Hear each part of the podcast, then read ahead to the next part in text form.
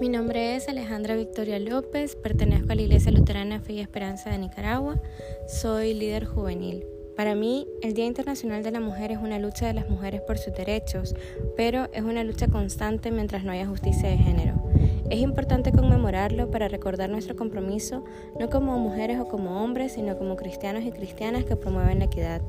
Los logros han sido muchos, pero no suficientes. Si bien es cierto, ahora podemos estudiar, votar, trabajar, aún hay muchas mujeres a las que se les sigue impidiendo el acceso al desarrollo. Nuestro desafío es acabar con todos los tipos de violencia para poder hablar de una verdadera liberación de la mujer.